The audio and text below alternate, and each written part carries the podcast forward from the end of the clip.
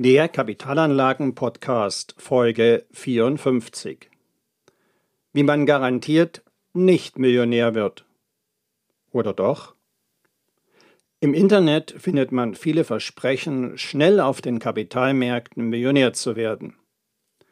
Was dabei verschwiegen wird und wie Vermögende immer reicher werden, hören Sie in dem folgenden Podcast. Herzlich willkommen zum Podcast für Unternehmer und Unternehmen, die clever, chancenreich und nachhaltig investieren möchten. Im Internet findet man viele Versprechen, an der Börse oder mit Investitionen in Kryptos schnell Millionär zu werden. Und was dann in den aufgeführten Beispielen verschwiegen wird? Nun, es gibt drei Punkte, warum es bei Einzelnen funktioniert hat. Es gibt drei Punkte, dass einzelne Menschen tatsächlich reich geworden sind. Und ich verrate sie Ihnen. Jetzt. Der erste Punkt. Es ist so wie beim Lotto.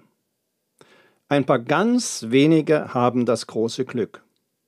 Und durch Zufall hatte der Lottomillionär mal die sechs Richtigen getippt, quasi aufs richtige Pferd gesetzt.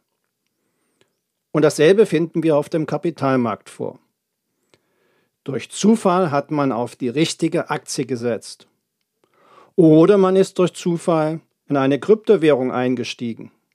Und diese Kryptowährung hat sich dramatisch schnell nach oben entwickelt. Da ist Glück einer der drei Punkte, warum Einzelne, ich sage nochmal Einzelne an der Börse Millionär geworden sind. Und der zweite Punkt, der zweite Punkt, der gerne verschwiegen wird, ist die eingesetzte Geldsumme. Also der Betrag an Geld, mit dem man auf den Märkten investiert war. Ich mache das mal an einem Beispiel deutlich. Sie sind beispielsweise mit 10.000 Euro auf dem Kapitalmarkt investiert und bekommen eine Rendite von 6% im Jahr. Und mit dieser Rendite machen Sie so einen Gewinn von 600 Euro. Wären Sie dagegen mit einer Summe von einer Million Euro auf dem Kapitalmarkt investiert, dann würden Sie bei 6% 60.000 Euro bekommen. Und aus diesem Beispiel sehen Sie schon, es wird also niemals funktionieren, mit beispielsweise geerbten 10.000 Euro in kurzer Zeit an der Börse Millionär zu werden. Kommen wir damit zum Punkt 3, zum dritten Punkt, der gerne verschwiegen wird. Und das ist die Nutzung von Krediten bei den Investitionen. Nun, bei Immobilieninvestitionen macht es durchaus Sinn, mit Krediten die Objekte zu kaufen. Denn der Mieter zahlt ja mit seiner Miete quasi den Kredit des Investors ab. Nach circa zehn Jahren entstehen meist die ersten Liquiditätsüberschüsse. Das bedeutet, die Mieteinnahmen sind dann etwas höher als die Zins- und Tilgungszahlung an die Bank. Und die Immobilie ist möglicherweise sogar im Wert gestiegen. Aber auch bei Investitionen auf den Kapitalmärkten wird mit Krediten gearbeitet. Dadurch erhöht sich die Investitionssumme und damit der Gewinn. Ist ja verständlich, ich sagte es ja, es macht einen Unterschied, ob man mit 10.000 Euro oder mit einer Million Euro investiert ist.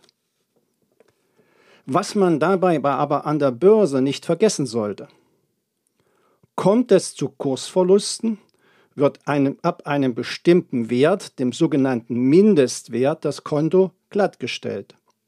Sprich, es wird einfach alles verkauft. Man nennt das Margin Call. Und das Ganze geschieht automatisch, automatisch über einen Algorithmus.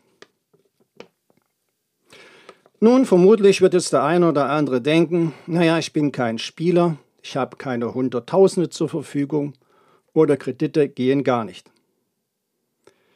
Ist es nun vorbei mit den Millionärwerten auf dem Kapitalmarkt? Renditen entstehen nicht durch Berater. Renditen entstehen auch nicht durch clevere Geheimtipps von Gurus oder ähnlichem. Renditen entstehen real nur in der Wirtschaft. Denn in der kapitalistischen Wirtschaft reicht es nämlich nicht, wenn Unternehmen schwarze Zahlen schreiben.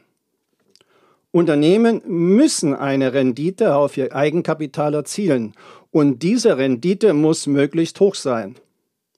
Ansonsten werden diese Unternehmen aussortiert.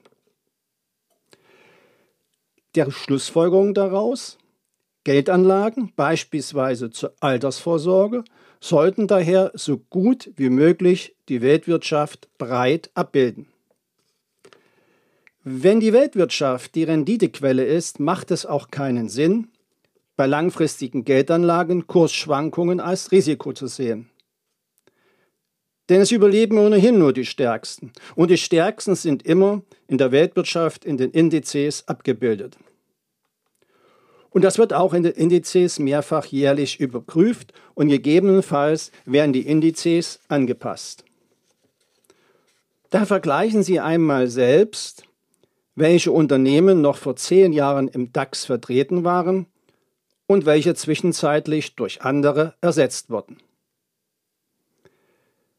An der Börse gibt es einen Spruch. Und dieser Spruch lautet, Renditen werden mit dem Hintern gemacht.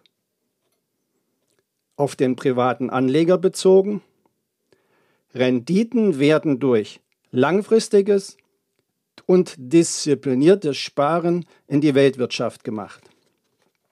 Was meine ich mit diszipliniertem Sparen? Mit diszipliniertem Sparen meine ich das Weitersparen, wenn es an den Kapitalmärkten abwärts geht.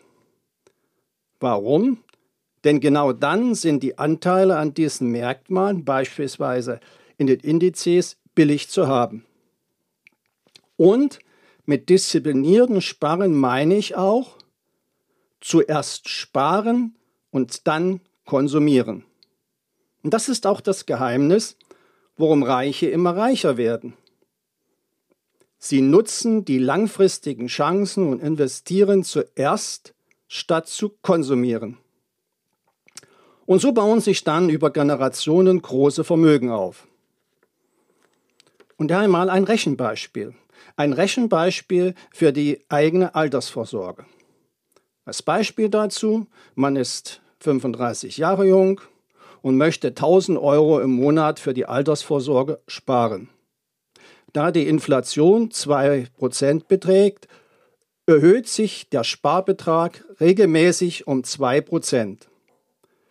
Und so entstehen nach 25 Jahren, also zum 60. Lebensjahr, bei einer Rendite von 6% circa 821.000 Euro Vermögen. 821.000 Euro und bei einer Rendite von 7% sogar 943.000 Euro Vermögen.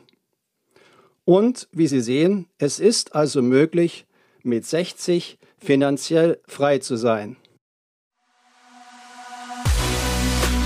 Wenn Sie bei den wichtigen Fragen zu Kapitalanlagen mit einem unabhängigen Profi zusammenarbeiten möchten, dann kontaktieren Sie mich einfach per Mail über meine Website